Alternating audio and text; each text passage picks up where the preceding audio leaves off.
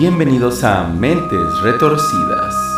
Aquí escucharás historias de crímenes reales y misterio, con una pizca de humor, terror e investigación, para narrar los crímenes de las mentes más retorcidas de la historia. Comenzamos. Señores, muy buenas noches. Bienvenidos otro día más a Mentes Retorcidas. Hoy iniciamos la temporada número 3, yeah, con el tema del pánico satánico. Este, y... Oh, échenle fanfarrias, hombre, que esta temporada es una mi temporada bastante interesante.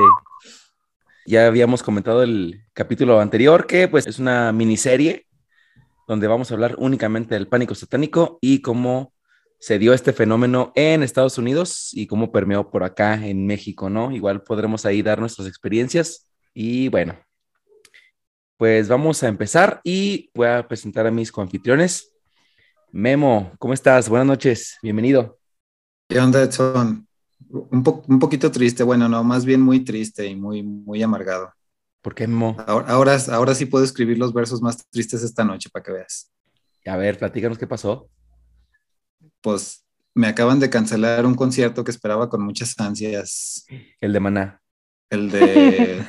el, de el, de, el de Pandora y, y Flans. Chingada ah. madre. No te, no te creas, el de, el de 31 minutos. Iban a venir 31 no, minutos. No es cierto. A... Sí, ya, ya, tenía mis boletos, ya tenía mis boletos desde hace como un mes que los había comprado y, y lo acaban de cancelar. Fíjate que sí, sí vi que el de, que anunciaron que tanto aquí como en León, creo, los iban a cancelar. ¿verdad? Sí, en León también. Dale, sí, la de mi mamá me lo teje todo, está bien chida, no manches. Sí, no, no manches. Qué mala onda, ¿eh? Pero bueno, ¿qué se le va a hacer?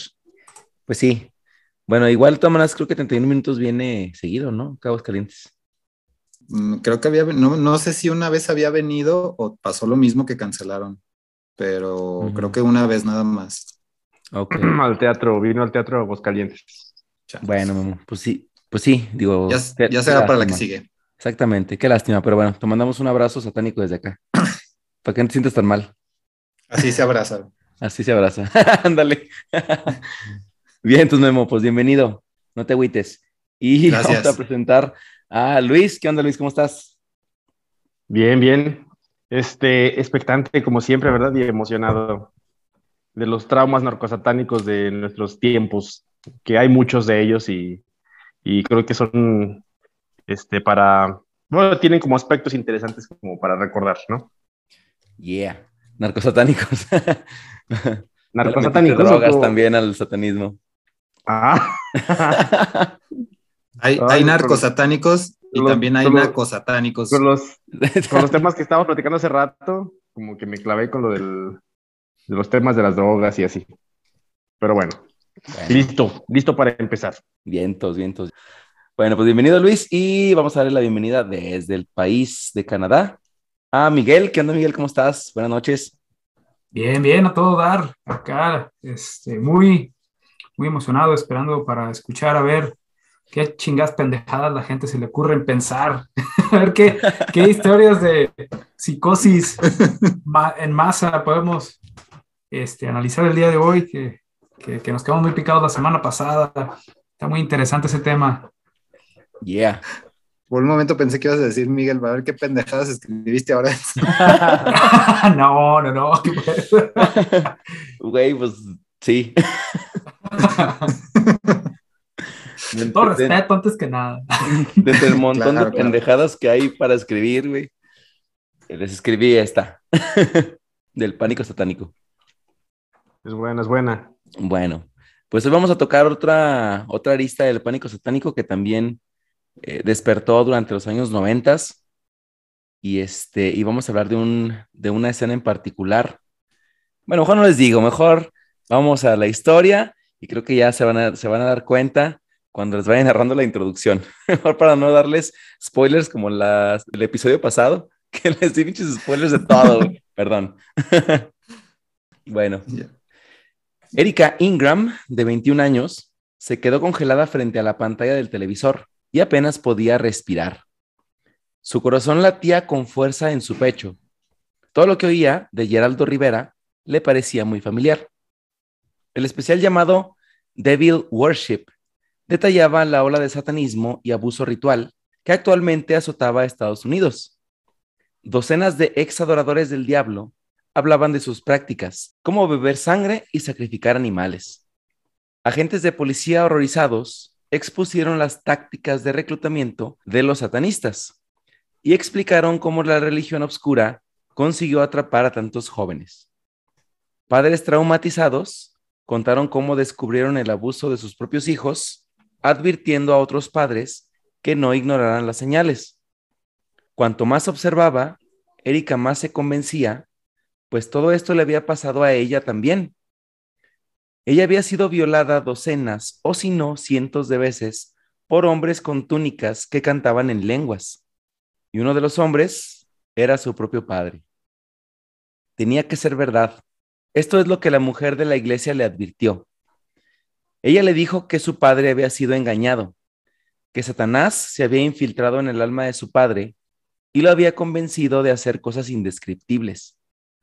Luego el diablo borró su memoria, por lo que él ni siquiera sabía los pecados que había cometido. Conveniente. Sí. Pero Erika lo sabía. Ella recordaba. Y cuanto más recordaba, más se horrorizaba, pues había sido sometida a golpes, violaciones y mutilaciones. Recordaba a su padre obligándola a abortar en el patio trasero de su casa y luego comió los trozos de carne.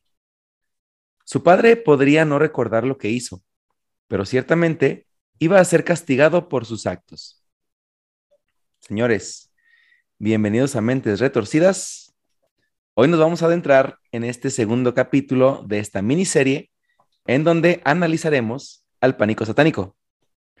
El día de hoy echaremos un vistazo a dos asesinos en serie cuyos crímenes aterradores ayudaron a alimentar el miedo de una creciente influencia satánica en los Estados Unidos.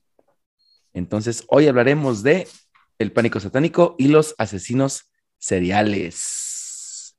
Chan, chan, chan. Perro, ay, perro. Uy, uy, uy. Hasta frío me dio. O sea, se me erizaron las bolas. unos tacos de tripa, no sé por qué. bueno, pues vamos a la historia, señores, para que vean qué pasó con el pánico satánico y los asesinos seriales. ¿Cómo está conectado todo esto? Pues bueno, en la segunda mitad del siglo XX, el cristianismo estaba perdiendo su influencia en los Estados Unidos. La música, los libros y las películas fueron corrompidos por la mancha de lo oculto. A los ojos de los creyentes, la iglesia y el Estado estaban bien separados. Los cristianos horrorizados veían cómo la nación, en otro tiempo piadosa, abrazaba una creciente ola de prácticas ocultas.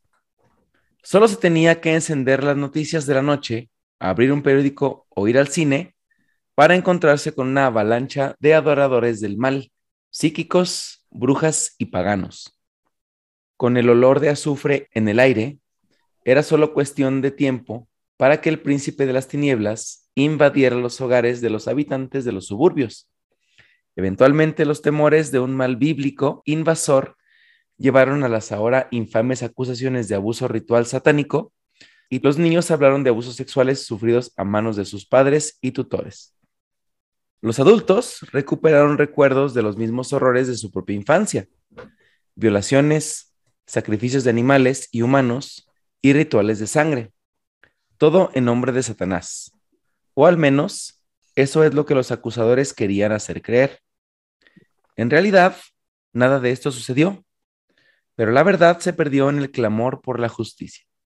Y esto ya lo habíamos platicado el episodio pasado, ¿no? Todo esto que la gente se empezaba a inventar por la presión social dentro del pánico satánico, ya cada quien se creó su realidad oscura. Y pues está canijo que, que de repente recuerden cosas que, que se supone que pasaron, pero no se acordaban y, o sea, como si ahorita de que, ah, sí, cierto, yo me acuerdo que una vez, este, de niño me hicieron sacrificar un, una cabra, así como, así como que me meten el recuerdo, ¿no? De, o sea, como que está, hablan tanto, tanto, tanto, tanto, tanto de eso, como que se te mete en el subconsciente, o no sé, no sé si algo así funcione. Yo creo que sí, ¿no? O sea, generas tu realidad en, en torno al contexto en el que estás viviendo, yo creo. Sí, y hay, muchos casos donde sí se ha documentado de que incluso se ha analizado de que pues no, muchas cosas que creemos son como creemos, no, en realidad no. Y tiene que ver mucho con que pues nuestro cerebro no es perfecto recopilando datos y los crea y pega cosas, unas cosas con otras. Entonces puede, una, una, un recuerdo real lo puede pegar con una idea aleatoria y si tus ideas son de violencia y de violación y de Satanás, pues, pues de pronto vas a estar horneando, te vas a acordar que horneaste un pan ahí con, con el diablo mismo ahí. De vísceras humanas. De choco vísceras humanas. Era tu abuelita en realidad. Era tu abuelita, pero. era pues tu abuelita. Que había matado a tu vecino y, lo cocinaron. o sea, no, no, era, no era exactamente como lo recordabas. Ah, no fue el diablo, era mi abuela, no mames. De veras, de hecho, tú, acabo de... preparados allá fuera de tu casa con el diablo, de veras, ahí. Él, ponía la salsa y los cueritos. Tú los vendías, de veras. y tú los vendías. Me dio mucha diarrea esa vez, yo me acuerdo, por eso. Era, tu vecino, ¿a poco no te acuerdas de él? No te acuerdas cómo sabía tu vecino.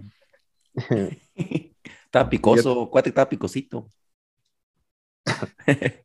Fíjate que justo hace poquito leí un, un libro de cuentos de, un autor que se llama Ted Chiang, que es de cuentos de ciencia ficción, y uno de los cuentos habla de esto de, se llama, si mal no recuerdo, la verdad del hecho, la verdad del sentimiento o algo así.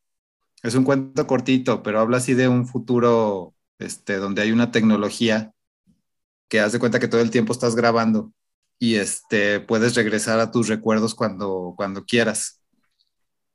Y, está padre porque él, él, lo expone de una manera muy, muy, muy padre, este, cómo es que, pues eso, eso que decía Miguel, o sea, que, que, las cosas que pasan nunca las recordamos exactamente cómo pasan, sino que nosotros le metemos de nuestra cosecha, este, pues de, ya sea de nuestro, todo nuestro bagaje que, que traemos, del sentimiento que traemos en ese entonces, del punto de vista que tenemos y cómo o sea, dos un, un, solo hecho en dos personas lo pueden ver de manera totalmente diferente. De, un solo hecho, este, interrogas a una persona y, y, te da su versión y otra persona y te da su versión y los dos están convencidos de que es, es lo que pasó y realmente no, no pasó así, o sea, cada quien lo, cada quien lo tiene, pues tiene su versión. Está muy, muy somos, somos imperfectibles en nuestros sentidos y no, simplemente cuántas cosas pasan en un día que no nos podemos recordar al siguiente. O, ¿Qué desayunaste ayer? Eh, ¿qué, lonchaste hace dos días? Este, cosas así, quizás te las puedas acordar, pero cuatro días después no te acuerdas que, que cenaste, ¿no? Exactamente. Sí, sí, exactamente. Tú te haces una, tú te creas una realidad, pues, a, tu, a tu manera de ser y de sentir y de pensar. No, nada, o que ya, más bien es por la edad. se te olvida. Se te olvidan las cosas. Son las drogas, güey. No, no. Son, las drogas. es la mota, güey. Es la mota. La que se me olvida, güey. Se me olvida rápido. Fumo mota y se me olvida todo, güey. ¿no? A corto plazo, güey. Creías, que no pasaba nada. Sí, no, que la, la droga más amigable, mis huevos.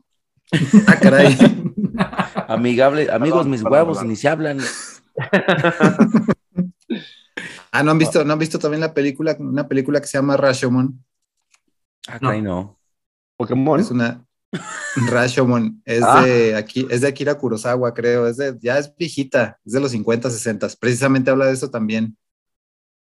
Es así como que un, un, hecho que pasa este, como a cinco personas distintas y, y, la película sí es de, la experiencia de cada quien y, o sea, de cómo lo vio cada quien, y pues es totalmente diferente la experiencia de cada quien. Está padre ahí también para que la, para que la añadan a su lista de películas para ver. El otro lado de este asunto es cuando hay una histeria en masa, ¿no? Cuando mucha gente se empieza a creer una misma pendejada entre todos, ¿no? Se empiezan a creer una locura y de pronto sí. Hubo un güey que lo pusieron en una cruz y Bueno. cuidado, cuidado, Miguel, cuidado. Y otro, y otro, otro que, se, que, se, quedó abajo de un árbol y, pues, sabe que se, se quedó ahí. candentes. Sí, se fue al otro, al otro lado también, se fue para el otro mundo, pero se convirtió como en otra cosa. Y mucha gente lo cree. Temas picosos. Sí, sí, sí. La gente se pone de, acuerdo. Eh, hay un fenómeno psicológico que se llama la apropiación del recuerdo, que es justo lo que acabas de decir.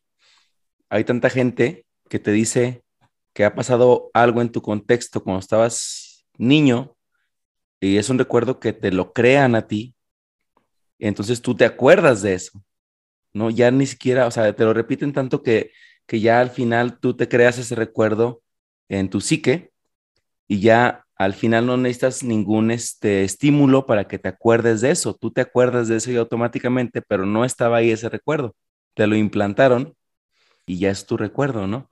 Por ahí tenía yo un recuerdo de que algo había pasado entre mis hermanos cuando estábamos chicos, pero resulta que no me había pasado a mí, sino que le había pasado a una de mis hermanas. Pero yo ese recuerdo fue, digamos que yo me lo apropié, ¿no? De tanto que lo comentaban, yo me lo apropié.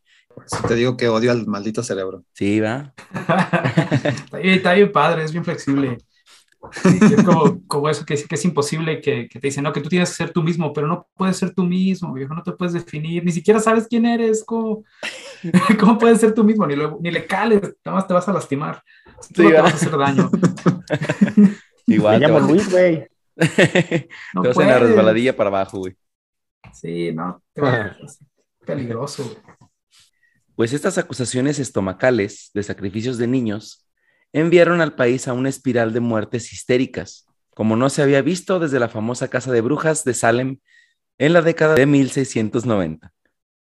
Con el tiempo, miles de personas fueron acusadas de sacrificar niños en servicio de algún pacto demoníaco con el diablo. Y el público estadounidense se tragó esa idea tan fácilmente que uno pensaría que ya habían visto ese tipo de cosas antes. Y, a decir verdad, en los años 70 y 80, Estados Unidos estuvo expuesto a algunos de los criminales más centrados en Satanás de la historia. Varios asesinos en serie, cuyos crímenes cautivaron a la nación, seguramente contribuyeron al aumento del miedo a lo oculto. Para estos asesinos, la posesión demoníaca y los sacrificios rituales formaban parte de sus enfermizos crímenes pero ninguno de ellos habría imaginado nunca las implicaciones más amplias que tendrían sus crímenes. De hecho, es poco probable que los asesinos con un mito satánico a su alrededor hayan tenido la intención de difundir la palabra del Señor de la Oscuridad. Seguramente, solo querían difundir el miedo y el caos. Y ese es exactamente el estado en el que se encontraba la ciudad de Nueva York durante la primavera de 1977. Había un asesino en serie suelto en la ciudad de Nueva York y parecía atacar al azar, apuntando a la gente sentada en los coches estacionados. La policía no tenía ningún motivo, hasta que el asesino del calibre 44 cobró su cuarta y quinta víctima el 17 de abril, cuando, en esta ocasión, dejó una nota. Este fue un acontecimiento que lo cambiaría todo. La carta estaba dirigida a Joe Borelli, uno de los principales investigadores del equipo de trabajo sobre el calibre 44. La confusa y escalofriante nota describía los motivos de los asesinatos y nadie podría haber predicho el razonamiento. El asesino afirmaba actuar bajo las órdenes de su padre y hacía referencia a los cuerpos desangrados, sangre que su padre utilizaba para mantenerse joven. Lo que sea que significara todo esto, apestaba a comportamiento ritual, algo por lo que todo el mundo estaba ansioso en ese momento. Durante las siguientes semanas, Jimmy Breslin del New York Daily News reveló el contenido de la carta, atrayendo a los neoyorquinos hacia el misterio. Tentó a los lectores con indicios de locura del cazador y a finales de mayo, su continua cobertura del caso fue recompensada. El asesino envió una escalofriante carta dirigida directamente a Breslin. Describía su sed de matar y prometía que no había terminado. De nuevo, culpaba de los asesinatos al deseo de complacer a su padre y se describía a sí mismo como un espíritu que vaga por la noche. Él firmó esta carta como el hijo de Sam. Hay un documental en Netflix, güey, de este güey. Estaba ah, bien yo creo que de ahí es donde me suena. Está bien interesante, güey, véanlo. Digo, no les voy a dar, ahora sí no les voy a dar spoilers. No, vean el documental porque, digo, obviamente develan muchas cosas de lo que este güey hizo, pero hay unas teorías de que, bueno, ya se los platicaré, pero de que no actuó solo. Pero bueno, casi inmediatamente el miedo al asesino aumentó. Si al principio parecía que el asesino del calibre 44 era solo el típico asesino enloquecido con una pistola, este escalofriante nuevo apodo y una nueva perspectiva de su retorcida mente demostraba que el hijo de Sam era un nuevo tipo de monstruo. De hecho, el hijo de Sam fue el primero en admitir que era, en efecto, un monstruo. En la carta, el asesino se refirió a sí mismo como un forastero que vivía la vida en una diferente onda que los demás. Él era Belcebú, según él. A perro. A perro. Sí, se fue como que, pues, qué perrón que tenga tan buena autoestima, ¿no? No te vas así como que yo quiero ser un diablillo, un chamuco, chiquillo ahí, un Daredevil, no. Chiquillo, un Daredevil. Sí, güey, yo a duras penas soy un ser humano, güey. Y este güey ya es. A ver, ya no me siento ni, ni perro. Sí. ni perro, ni perro aguanto. Despierto en la mañana y no mames. No mames. Ni me puedo alcanzar a ver el chile yo solo, güey. Ni perro soy. Mames, güey. Y para eso sirvo, ching. ¿para qué? Porque estoy despierto. Tengo que trabajar, ¿no? y todavía tengo que ir a trabajar, güey, vale más. No, chinga, este voy a ir muy verga, pues, para sentirte Belcebú. Belcebú no creo que trabaje, güey. No, no, no. no creo. No, y espérate, güey, te voy a escuchar lo que, lo que pasó con este güey, todo lo que dijo. Bueno, sus motivaciones más bien. Pura locura. Yo creo que este tema del él querer ser Belcebú eh, habla ahí del narcisismo que traía. Pues durante los siguientes meses, Nueva York fue cautivada por el espectral hijo de Sam. El asesino atacó dos veces, matando a una persona e hiriendo a otras tres. Todo el tiempo, él envió cartas a la policía y a los periodistas y se burlaba de los agentes que lo perseguían. Pero también parecía estar pidiendo que todo terminara. Él insistió en que, si querían detenerlo, la policía tendría que matarlo. Pero al final, nada terminó así. Después de lo que se llamó la mayor persecución en la historia de Nueva York, una pista llevó a los investigadores justo a la puerta del hijo de Sam. Cuando retiraron una cortina, encontraron sentado en un sillón a David Berkowitz, de 24 años, y quien trabajaba en el servicio postal. Él admitió libremente sus crímenes y se lo llevaron en silencio.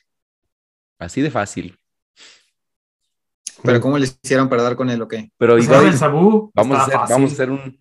No me acuerdo pues nomás buscaron a Belcebú y ya. Pues, a ver, ¿dónde está? ¿Viste Belcebú? Búscaron en, en la sección amarilla Belcebú. Ahí está la dirección y el teléfono. Vamos por ese güey. huele, huele a azufre, tiene cuernos, está peludo. Publicó su cabra. Ah, sí, sí, El vecino de arriba, a huevo. Sí, ese güey, Me siento poderoso. Me siento poderoso.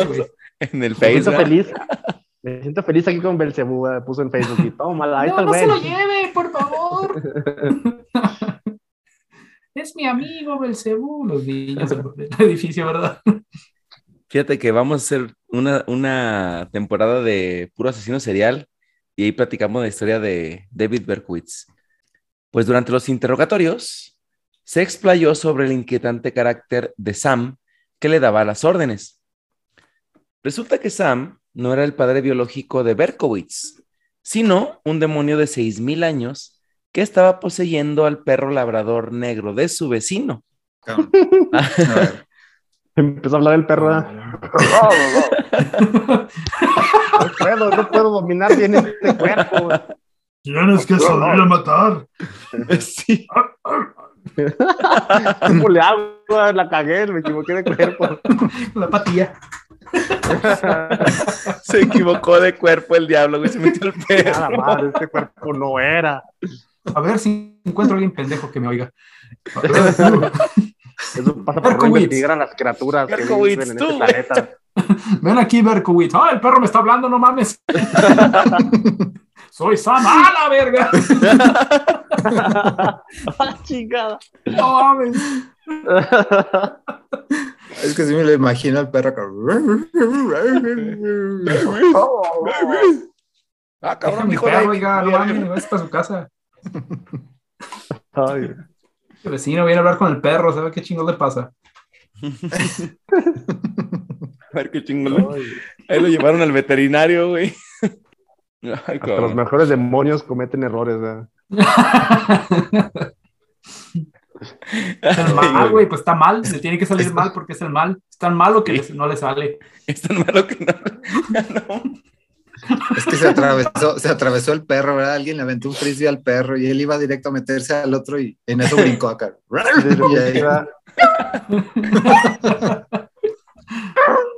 Gritó el perrito. Ay, güey. Ay, cabrón, no mames. Bueno, pues a través del perro, el demonio le ordenó que matara. ¿Y qué otra opción le quedaba a David más que obedecer? Sí, vamos, si te un perro. Eh, no, chingada, no, güey, sí tengo que hacerlo. Pinche perro me está hablando, güey, no mames.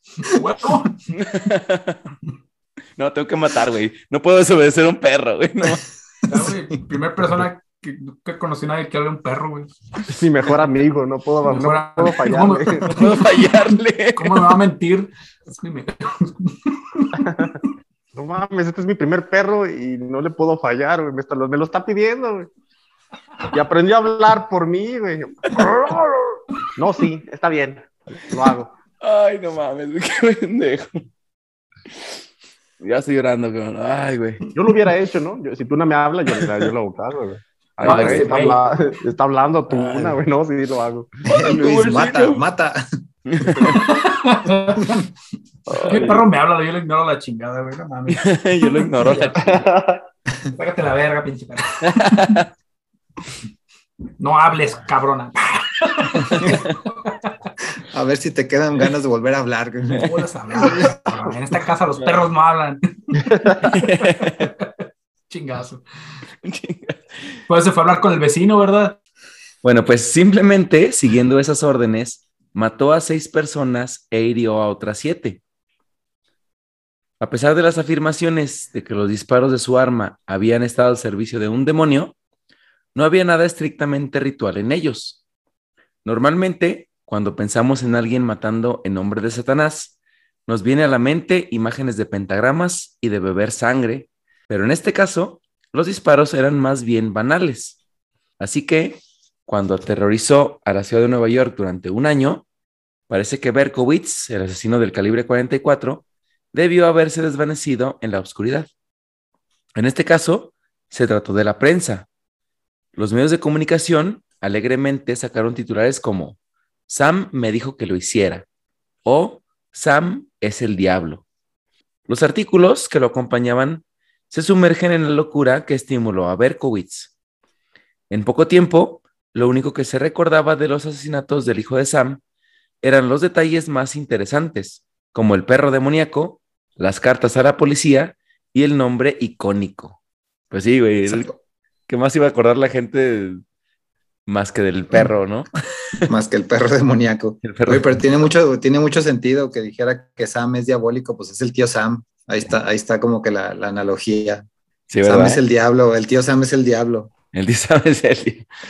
Entonces, bueno, esto, esto que les acabo de platicar se supone, bueno, en el documental de Netflix, ahí platican y como que desenmarañan un poquito el caso y platican que él no actuó solo. Durante toda la investigación, solamente se le culpó a él y solamente fue él el, el que capturaron. ¿Lo ayudó el perro? Eh, ajá, esa fue su versión, ¿no? Que fue el demonio, que estaba, que estaba dentro del perro. Pero ahí en Netflix, en el documental, platican que no fue él solo quien actuó y mató a todas las personas. Bueno, pues con el paso de los años, la vida de David se apagó en prisión. Condenado a seis cadenas perpetuas consecutivas entre rejas, Pocos se dieron cuenta cuando anunció que su primera historia del perro poseído era un invento. Admitió que mató por un profundo odio a las mujeres, no por una posesión demoníaca. Sin embargo, esta no fue la última palabra en el caso del hijo de Sam. Durante años, persistieron los rumores de que Berkowitz no actuó solo. Algunas personas creían que era parte de una secta satánica llamada los 22 discípulos del infierno, que son los que mandaban las cartas a Procter Gamble, güey. los unos pendejos. Un, día, un día vieron la, la, imagen y se les metió el diablo. Eran 22, güey. 22 cabrones se juntaron de pronto en un campo vacío. Ah, no mames, te habló el diablo. Sí, cabrón. estaba, estaba cagando, güey, leyendo el champú. Y en eso, ¡ah, cabrón! Se me metió el diablo. La madre. Sí, dijo, tienes que ir a juntarte con otros 21 cabrones. Juntaron 22 botellas de Head and Shoulders, güey. Qué momento más incómodo para que se te meta el diablo, güey. Mientras estás cagando. Fíjate, güey, algo entra, justo algo entra cuando algo sale, güey. Es cuando el alma está más, más este, desprotegida, pues. Tus chakras están abiertos. ¿Qué? Tus chakras están abiertos. el último chakra está abierto. ¡Ay! está. ¡Ah, el diablo! No. Estás en la posición más vulnerable. Ahí, está, Es, el momento que está buscando el diablo para entrar. Sí, justo es, que, es que justo cuando cae de cabeza. Es como el beso de Poseidón, es cuando hay una desconexión entre tú y. Porque ahí está, exactamente. El beso de Poseidón es cuando te da la bendición Poseidón, porque sale, ¿no? Pero la, la, la, la gotita pero pues si tienes así como que uno de esos que es así de medio metro, pues entonces ya que el, el baño es piso, ¿no? Entonces si, si, dura más de cinco segundos en el excusado, el diablo lo besa. y, ese día pues cayó que 22 cabrones les pasó eso. Bueno, esa es mi teoría, güey. Los besos diablo. No, tu, lógica es impecable. ¿eh? el beso del diablo. El beso del diablo. El beso del diablo.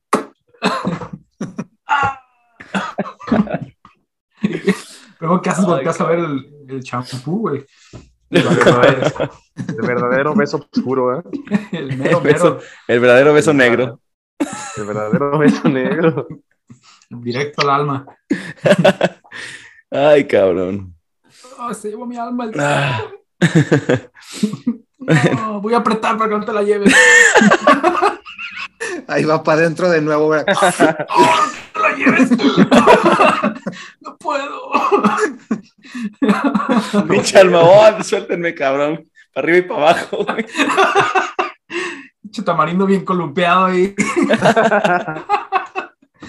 Una lucha entre el bien y el mal, no mames. Ay, cabrón. Ahora imagínate, ahora imagínate cuando tiene una de estas diarreas explosivas que es pura agua, güey. Pues que, pobre, es. No te alcanza a besar el diablo, eso es bueno. Ey, te voy, pero no alcanza a besar. No te alcanza a besar, es muy rápido. No, no es tan rápido el diablo para darte el beso. No mames. Ay, güey. Ay, güey, pues esta idea fue popularizada por primera vez por el reportero Maury Terry y fue tema controvertido durante varias décadas. Si había alguna verdad detrás de la historia, era de poca importancia. El público estaba tan convencido de que los 22 discípulos del infierno estaban relacionados con los balazos del calibre 44 que 20 años después del verano de Sam, el departamento de la policía de Junkers reabrió el caso. Aún así, el caso se cerró discretamente varios meses después, sin que se presentaran cargos adicionales a ningún sospechoso. Pero durante un tiempo, parece que la policía encontró la idea de la participación satánica al menos un poquito creíble. Los asesinos en serie parecían aumentar en los años 80, con unos 200 operando al mismo tiempo. La aparente explosión de asesinos en serie solo alimentó la preocupación por los crímenes satánicos violentos. Pero sí, sí hay algo ahí, ¿no? Porque también creo que Estados Unidos es el país donde más asesinos seriales hay sea, tiene que ser, yo creo, algo también cultural. O, será donde más bien donde sí los investigan, porque pues... también. Bueno, si nos vamos a que comparando el resto del mundo, pues eh, yo creo que no les... Eh, te vas a Sudamérica, donde a lo mejor hay gente con menor educación, por, por ende más locura, yo creo que y, obviamente menos recursos para investigar todo esto, yo creo que encontrarías mucho salvajismo, ¿no? Yo creo. Sí, pues aquí en, aquí en México, que en cualquier lugar puedes excavar y te encuentras una fosa clandestina. Exacto. No te vayas tan lejos, ¿no? sí. Digo, ya ni hablemos de los pinches narcos, ¿no? Y de los sicarios y todo ese pedo, pues son... Digo, nada más esos güeyes son asesinos en serie que encontraron trabajo. Sí. Eso sí. Pero bueno. Bueno, pues así que, aunque los asesinatos del hijo del tío Sam, del hijo de Sam, qué pendejo. bueno, sí, güey, vivía en Estados Unidos. Toda la familia, toda la familia estaba involucrada. es que mató al tío Sam, güey. Entonces, el asesino del hijo del tío Sam. Eso suena como esas adivinanzas de primaria, ¿verdad? Ándale. El primo del tío que es de mí, ¿verdad? ¿Qué soy yo? Leonidas. Leonidas, ¿me dijiste? yo soy Leonidas. Pues. Soy, soy yo? Leonidas. Yo soy Leonidas. Soy yo, Leonidas. Yo soy Leonidas. De repente. Hola. Ay, qué vergüenza. Bien ya se conectó. Se me, hace que, se me hace que ya le habló Tuna. Quiero comer fibra, muchachos. A ver, Si yo soy el primo del hijo del papá, del tío del abuelito del sobrino, ¿quién soy yo? No, pues yo soy Leonidas. No, pues, todavía, todavía mal, mal dicho. No, pues Leonidas. ahí. Pensando en la película que vio ayer el niño, ¿verdad? En la primaria. A huevo. estamos hablando de eso. Estaba re fuerte, güey. Quiero ser como él. Ay, güey. Así que, aunque los asesinatos del hijo de Sam no tenían elementos ocultos, fueron relacionados a la creciente pila de casos satánicos. Pero es un vínculo muy tenue cuando se le compara con los asesinos que vinieron después. Hombres que fácilmente afirmaron servir a Satanás y que mataron en su nombre. Por menos de una década después, un nuevo asesino surgió para atormentar las pesadillas de los estadounidenses temerosos de Dios. Y a diferencia de Berkowitz, este tipo no era solo un secuaz del demonio, era el diablo encarnado. Eso quedó claro en la mañana del 28 de junio de 1984, cuando Jenny Vinco, de 79 años, fue encontrada muerta en su apartamento de Los Ángeles. La casa de Jenny estaba completamente desordenada cuando su hijo Jack encontró su cuerpo. El asesino de Jenny la había violado y luego la había degollado tan profundamente que casi le arranca la cabeza. Inicialmente, la investigación sobre el asesinato de Jenny se enfrió, pero el asesino atacó de nuevo, comenzando su aterradora matanza en febrero de 1985. El 21 de febrero, Christina Caldwell, de 58 años, y su hermana Mary, de 70 años, fueron encontradas muertas en su casa de San Francisco. Las mujeres murieron por docenas de puñaladas que rociaron con sangre todas las superficies de la habitación.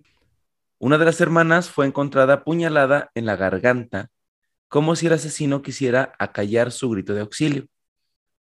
La sangre estaba embarrada en huellas de zapatos y manos por toda la casa, por lo que la policía estaba segura que conduciría a un arresto. Pero después de una minuciosa investigación, se dieron cuenta que todas las huellas provenían de los vecinos preocupados. Así que, con una escena del crimen contaminada y sin un motivo para los brutales asesinatos, el caso se enfrió. Menos de un mes después, el 17 de marzo, el asesino atacó de nuevo en Los Ángeles. El asesino disparó en contra de las compañeras de habitación Dale Okazaki y María Hernández. María de 22 años sobrevivió y pidió ayuda. Dale de 34 murió en el apartamento que acababa de comprar. Que igual también en Netflix está un documental de este güey, ahorita van a ver qué onda. Por un momento pensé que iba a ser la historia de origen del Mataviejitas, pero.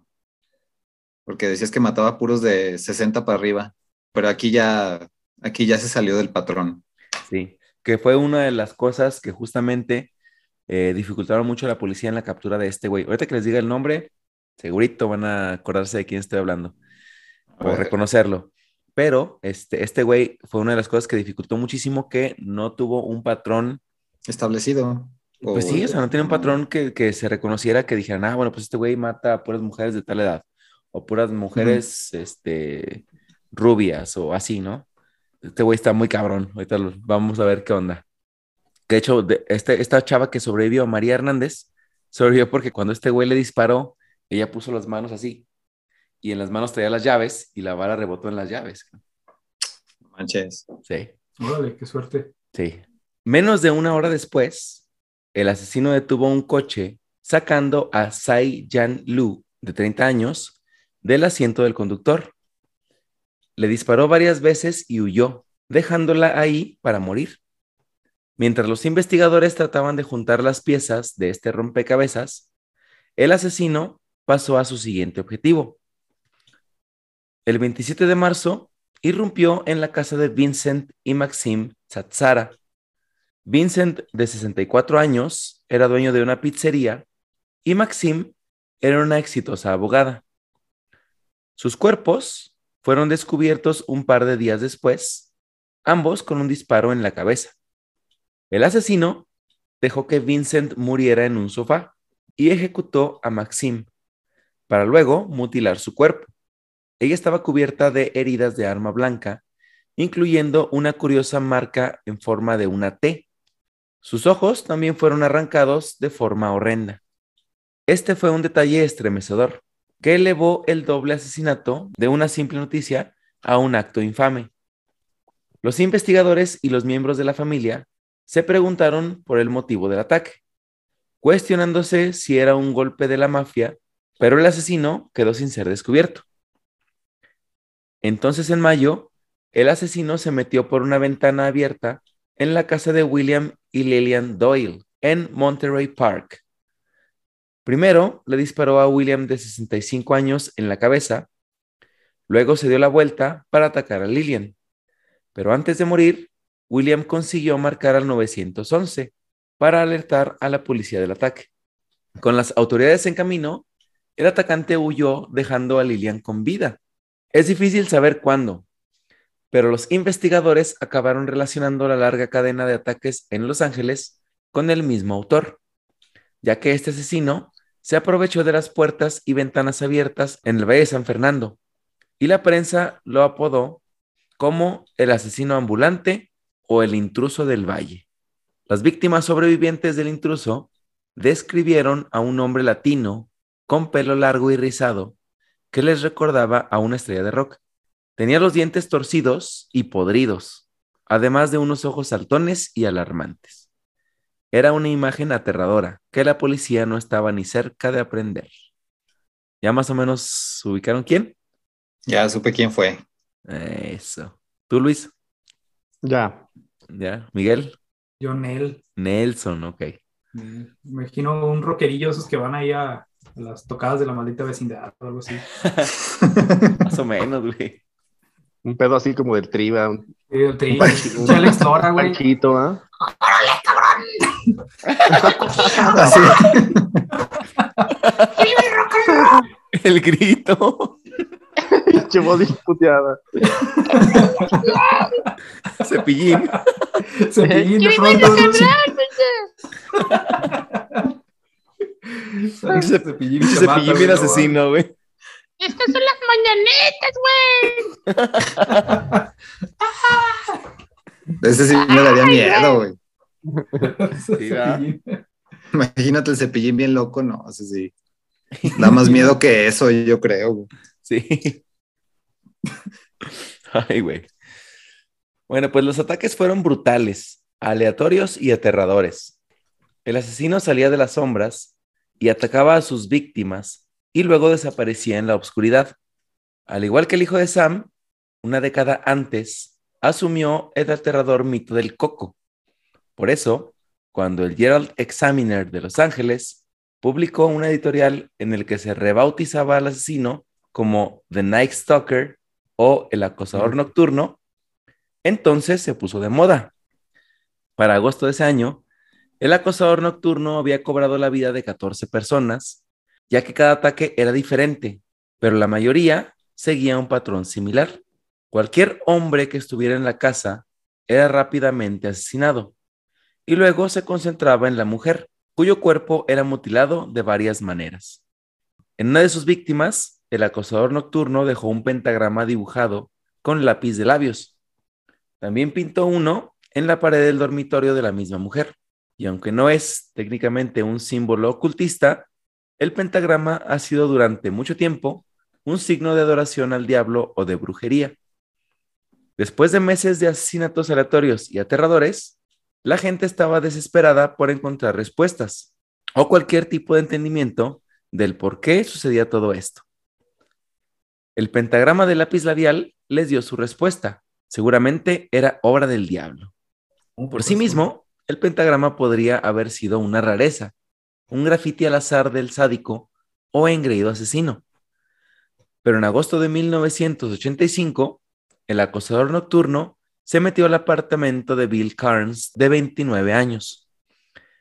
Le disparó tres veces en la cabeza y luego atacó a su novia, Inés Erickson, de 29 años.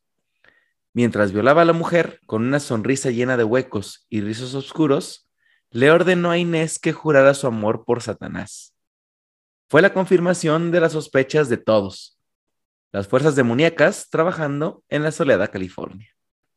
Augusto andaba de vacaciones, ¿eh? Exactamente. Se fue a la playita, calorcito, traía shorts y su playera sin mangas. dijo, pues, dijo, pues ya estoy aquí, pues ¿qué hago? Ah? LA Woman, ¿verdad? Dijo, LA Woman, chingue su madre. ya sé quién es. Ahora sí, ya oficialmente. Después, el asesino saqueó el apartamento y huyó con un puñado de dinero. Inés se las arregló para tomar nota del coche en el que el hombre se escapó y le dio una descripción a la policía. Con la ayuda de otro testigo, la policía rastreó el coche y logró sacar una sola huella dactilar utilizable. Después de horas de búsqueda en la base de datos de la policía, los investigadores finalmente encontraron el nombre del acosador nocturno. Richard Ramírez. Exactamente, Richard Ramírez. Ricardito para los cuates. El Richie. pues la policía dio a conocer el nombre y la fotografía de Ramírez a los medios de comunicación, con la esperanza de aumentar las probabilidades de que fuera reconocido y entregado, y funcionó. Miles de angelinos fueron en su búsqueda. En pocos días, el hombre de 25 años estaba bajo custodia policial, disipando el estado de miedo que se había instalado en la ciudad. Aunque aterrorizó a millones de personas durante meses, la leyenda del acosador nocturno no había hecho más que empezar. En el juzgado, Ramírez se dibujó un pentagrama en la palma de la mano, mostrándolo para que todos lo vieran, y gritó, y cito, Viva Satanás, mientras era escoltado fuera de la sala. Esos fueron los titulares que la gente más recordó en los siguientes años.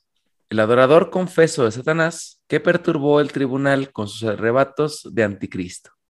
Es que si, si alguno de estos asesinos de verdad quisiera ser subversivo y así como que, como que incitara a que toda la gente se alarmara y todo, mejor debería haber gritado algo así como que arriba la Virgen de Guadalupe. Ándale. A ver qué pasaba.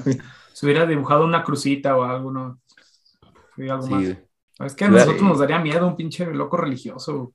Sí, güey. Pero la gente no, la demás gente no. Ándale. la no, de, ¿no? de, hecho, estos son los que dan más miedo. Sí, sí, sí. A mí se, me daría Se hubiera levantado la playera del Cruz Azul, güey, y así de la Virgen. a correr todos, güey. De los gallos blancos, ¿no? De los gallos blancos. De los gallos blancos. Esos güeyes sí matan para que veas. Esos sí matan. Pues como el hijo de Sam antes de él, el acosador nocturno paralizó una ciudad entera, y como David Berkowitz, la reputación de Richard Ramírez se redujo a las partes más espeluznantes y memorables de él. Los dientes podridos, ¿no? Quizá hay una razón para ello. El periodista James Horner compara las historias de asesinos en serie con los cuentos que nos cuentan cuando somos niños. Oírlas parece un cuento de hadas para adultos. Y cito, hay algo en nuestra psique que nos obliga a contar historias sobre la persecución de monstruos. Por eso, cuando nos enteramos de los horribles detalles de las andanzas de un asesino en serie, nos produce una perversa emoción. ¿Qué es lo que pasa aquí con nosotros? este es el podcast de los monstruos perversos que nos emocionan. Así se va a llamar de ahora en adelante. A mí me emociona así, vatos como Mao o este Stalin, estarían buenos. O sea, si fueran pinches asesinos perrones, ¿no? millones de gente, estaría bueno. Genocidas, ¿no? Genocidas, está bien chido. Y todos poseídos por una ideología. Sí, estaría bien. ¿Y qué, ¿Cuál pinche Satanás? Ni qué, nada. Sí, güey. Ándale. Satanás nomás les daba libros. estaría bueno sacar el agua potable, el agua potable se hace así, la gente, no, eso es el diablo, güey. Chingada. Pues. no mames. Es que las, vacunas, ¿eh? Las vacunas son del diablo también. Las vacunas son del diablo. Traen microchips, güey. Sí, ¿no? cuando te rastrea el gobierno, oh, peligroso. Idiotas. Pero bueno sacar idiotas. Pelmazos. Pelmazos. Los asesinos en serie le ofrecen a la sociedad un fascinante tema de estudio, ya que queremos saber qué los mueve, sus motivos y sus métodos. Pero criminales como Ramírez y Berkowitz capturan la imaginación a otro nivel. Con motivaciones de otro mundo y comportamientos extraños, invitan a especular sobre lo que ocurre detrás de sus aterradores ojos. Así es fácil señalar sus conexiones satánicas, por muy tenues que sean, y quitarnos el peso de encima. Hemos resuelto el caso, o eso explica las cosas, como que le damos un sentido mucho más fácil o lo explicamos mucho más sencillo si le damos este, esta explicación mágica, ¿no? Pues fue el diablo, ya. No hay que estudiarlo. ¿Para qué perdemos tiempo y recursos? ¿Para qué analizamos estas personas enfermas? Que sería bueno, sería muy bueno entenderlos, ¿no? ¿Qué, qué es lo que, qué características o qué, qué hace que las personas sean así? Porque, bueno, pero sería un poco invasivo también, ¿no? Que nos vinieran a, a psicoanalizar a todos, ¿no? Sería como un crimen de pensamiento. Sí, es, imposible, ¿no? Sí, no, no, no se puede. Cada quien con sus demonios mejor. Sí, sí, cierto, sí, cierto. Si no, le daremos todo el poder al, gobierno de venir a psicoanalizarnos y meternos a la cárcel a todos los que pensamos chingaderas. todos los que pensamos chingaderas. Pues sí, A ver, a ver, investigate este Miguel que anda diciendo en un podcast, ¿sabe que Anda diciendo, babosadas, a ver. Anda diciendo, a ver, a ver. Como que no me gusta eso que dijo de. Anda criticando mucho. Muy hociconcito. Pues suena chiste, pero yo creo que así. Pues medio así es o era, ¿eh? Quién sabe si sigue siendo, pero. ¿De qué? ¿Del tipo de espionaje así? Pues sí, de cierto modo. Sí, no, pues sí hay, hay, hay, hay muchos regímenes que yo creo que sí son así de. Pues no te vayas muy lejos, hay Corea del Norte pues, pues ni tan lejos. Cualquier eh, red social hoy en día dices algo que no es popular y aunque sea la verdad, vale madres. Sí. te, va a caer, te va a caer todo, este, toda la verdad. desaparecen. Sí. Pero aunque Richard Ramírez expresó una devoción obsesiva por Satanás, es poco probable que fuera el motivante para sus crímenes. El frenesí obsesivo del Night Stalker fue más bien provocado por su infancia traumática, en particular por la relación con su primo mayor, Miguel. No tú, güey, sino otro güey que se llama Miguel. Ya sabía, ya pinche sabía. ya se el peine, güey. Fuiste tú, Miguel. No, Miguel, tenía que andar en todo el cabrón. Echando a perder gente nomás. Ya nomás este muchacho, ya tiene que andar haciendo. Vas a poner locochón igual que el primo de Ramírez. It time. Una malteada, es una malteada nada más. No, esto es un, va a ser un choco ahorita aquí con esto. Muy bien. Bueno, pero si usted se siente como que quiere matar gente o algo así, mire, vaya con un psicólogo, con un psiquiatra, hable con alguien. Hay personas, el, el psicólogo o el psiquiatra no le van a contar a nadie antes de que vaya a hacer chingaderas, pues. Que si siente que su mascota le está hablando también, vaya a darle una visita a su psicólogo de confianza. Ah, no está bien. Ah, neta, no, no, no, no te hablan los perros. si el labrador negro del vecino le empieza a hablar, vaya, no se preocupe, vaya. No le haga caso. No le haga caso. Vaya con el psicólogo, el psiquiatra, platique de estos puntos. No es Ahí, en la, ahí en, la, en la, cita con el psicólogo lleva el perro. Pues este es el que me dice, míralo, míralo, míralo cómo me está diciendo. óigalo, óigalo. No se calla. No se calla. No se calla. Pinche mente de ese güey toda enferma, ¿verdad? Y pensando en el perro. Mire, mire, ahorita, ahorita me está diciendo que lo mate usted, por ejemplo. no, no, siéntate. No. Es más, ahí, ahí voy. Y el psicólogo con un periódico, cállese. al aire, güey, así, al aire. Te vas al aire. Ya, ya, ya, ya, le pegamos al perro. Ya le pegamos al perro. ya, dice que se va a estar quieto. bueno, pues vamos a ver qué pasó con, con Ramírez y su primo Miguel. Cuando Ramírez tenía 12 años, Miguel regresó del servicio en la guerra de Vietnam y tomó a su joven primo bajo su mando.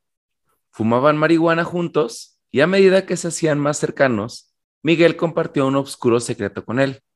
Sacó fotografías de las mujeres que violó, torturó y mató en Vietnam.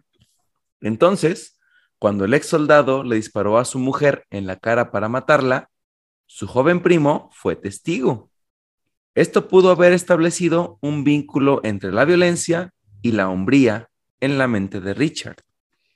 De hecho, en estudios posteriores se menciona que tanto los traumas de la infancia como el abuso de sustancias han mostrado vínculos con actos de violencia más adelante en la vida. Y la conexión con la adoración al diablo, con el homicidio en serie es menos sólida y creíble. Ah, pero siguen diciendo que es el diablo, ¿verdad? Pues sí. Más fácil.